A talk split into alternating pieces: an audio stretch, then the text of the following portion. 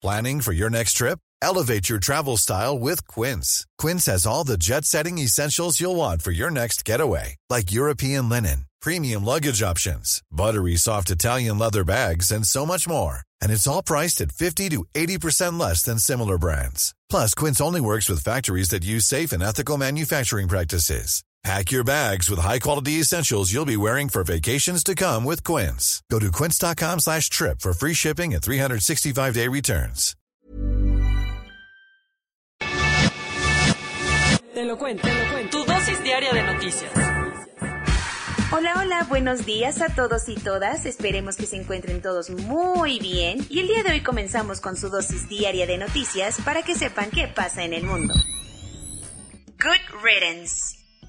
Después de muchísimas acusaciones de acoso sexual, el gobernador de Nueva York, Andrew Cuomo, presentó su renuncia al cargo. De ser el rockstar de la pandemia, el gobernador demócrata por Nueva York pasó a la desgracia al estar en el ojo del huracán durante los últimos meses por varias denuncias de acoso sexual que había en su contra. Pese a que siempre negó todo, la suerte de Andrew Cuomo cambió la semana pasada, cuando la Fiscalía de Nueva York presentó un reporte que confirmaba la versión de las víctimas y aseguraba que Cuomo creó un ambiente hostil de trabajo a acosar a muchas de sus ex colaboradoras. En aquel momento hasta el mismísimo Joe Biden le aconsejó renunciar, así que sin mucho margen de por medio, el neoyorquino dio ayer el mensaje que todos estábamos esperando. ¿Y qué fue lo que dijo? El hermano de la estrella de CNN, Chris Cuomo, aseguró que los neoyorquinos necesitan un gobernador de tiempo completo y como él tiene la mente en otro lado, lo mejor era dar un paso al costado y renunciar a la gubernatura. En la conferencia, él aún gobernador dijo que en su mente nunca se pasó de la raya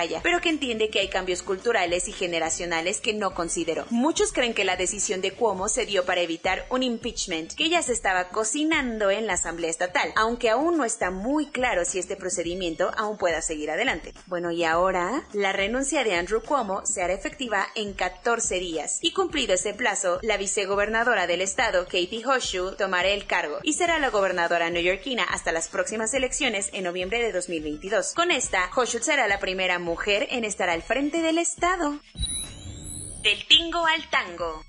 El Gabinete de Seguridad Nacional de Joe Biden está en México y se reunió con el presidente López Obrador para discutir varios temas de la agenda bilateral. Aprovechando las últimas semanas del verano, una delegación del gobierno de Estados Unidos se lanzó a Ciudad de México para tener reuniones de altísimo nivel con sus contrapartes mexicanos, así como con el mismísimo Andrés Manuel López Obrador, encabezados por el secretario de Seguridad Nacional Alejandro Mayorkas y el consejero de Seguridad Nacional Jake Sullivan. Los funcionarios de Washington se lanzaron a una reunión con el canciller Marcelo Ebrard. Ya entrada la tardecita, la delegación estadounidense se lanzó a Palacio Nacional para tener un encuentro con el presidente López Obrador, con la idea de seguir avanzando en los puntos que se tocaron en la llamada que sostuvo AMLO con la vicepresidenta Kamala Harris el lunes. ¿Y de qué se habló en la reunión? Uno de los puntos más importantes fue la estrategia para atender las causas de la migración de miles de centroamericanos, además de discutir una posible reapertura de la frontera terrestre entre ambos países, que por cierto lleva 17 meses cerrada por la pandemia.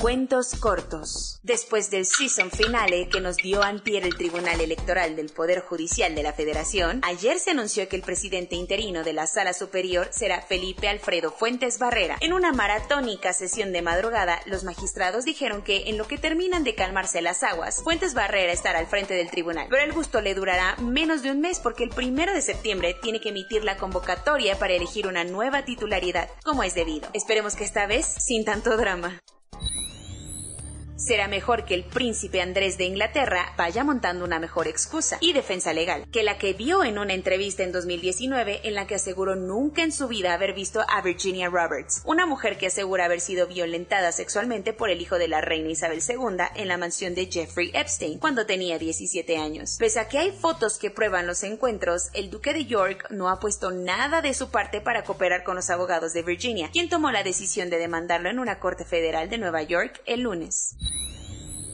El Senado estadounidense aprobó una propuesta de un billón de dólares para arreglar los baches de todo el país. Bueno, no solo los baches, sino también toda la infraestructura de caminos, puentes, puertos, pipas y conexiones de Internet del país enterito, algo que también nos hace falta aquí. Este plan de mejoramiento de infraestructura se ha intentado llevar a cabo desde hace muchos años, por lo que si se logra sería el primer megaproyecto que Biden aterrizaría, algo que parecía súper complicado porque necesitaba contar con el respaldo de sus compañeros demócratas como de los opositores republicanos, algo que al final terminó consiguiendo. Además de estar atravesando la tercera ola del COVID-19 con menos del 4% de su población vacunada, Guinea confirmó la primera muerte por fiebre hemorrágica de Marburgo. Así que mandó a 155 personas a encerrarse por 21 días para evitar una nueva pandemia. La fiebre de la, fiebre de Maduro, la fiebre hemorrágica de Marburgo es una enfermedad viral muy similar al ébola. Lo más preocupante de todo es que este posible brote de Marburgo se dio en la misma zona donde comenzó la peor ola de ébola entre 2014 y 2016, que mató a más de 11.000 personas en los países del occidente africano. Y estoy harta.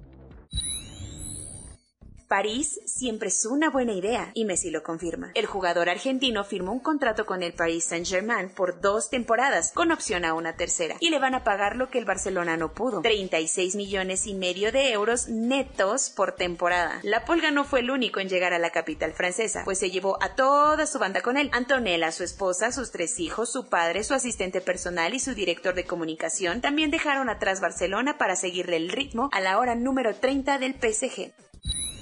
Corona News. En México, el número total de vacunas puestas es de 72.986.350. El número de personas vacunadas con esquema completo es de 27.677.695. Esto representa el 30.92% de la población mayor a los 18 años. Estados Unidos donará a México 8.5 millones de vacunas entre AstraZeneca y Moderna que ya fueron aprobadas por la COFEPRIS. La Secretaría de Salud dice que la Ciudad de México está en rojo. El gobierno capitalino dice que en naranja. Y AMLO dice que al final da igual, que no hay diferencias de fondo. Pero eso sí, le dio la razón a Claudia Sheinbaum sobre López Gatell. México le pidió a todos los países del G20 que no se haga geopolítica con las marcas de las vacunas y reconozcan todas las aprobadas por la OMS. Más de 1.500 personas no han podido llegar a Caracas desde Madrid porque el gobierno venezolano dice que la ruta no está autorizada con motivo de la pandemia. La cosa para Israel ya no es un lecho de rosas, pues ayer reportaron 6.000 casos nuevos, la cifra más alta de contagios desde febrero.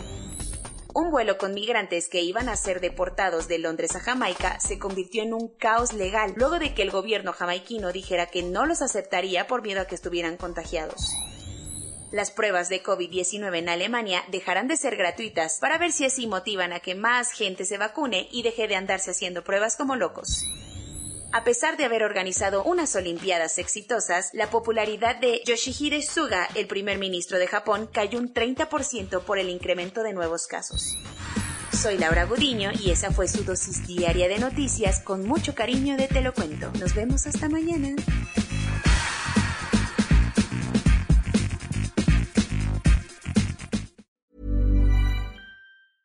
En Sherwin Williams somos tu compa, tu pana, tu socio, pero sobre todo somos tu aliado, con más de 6.000 representantes para atenderte en tu idioma y beneficios para contratistas que encontrarás en aliadopro.com. En Sherwin Williams somos el aliado del PRO.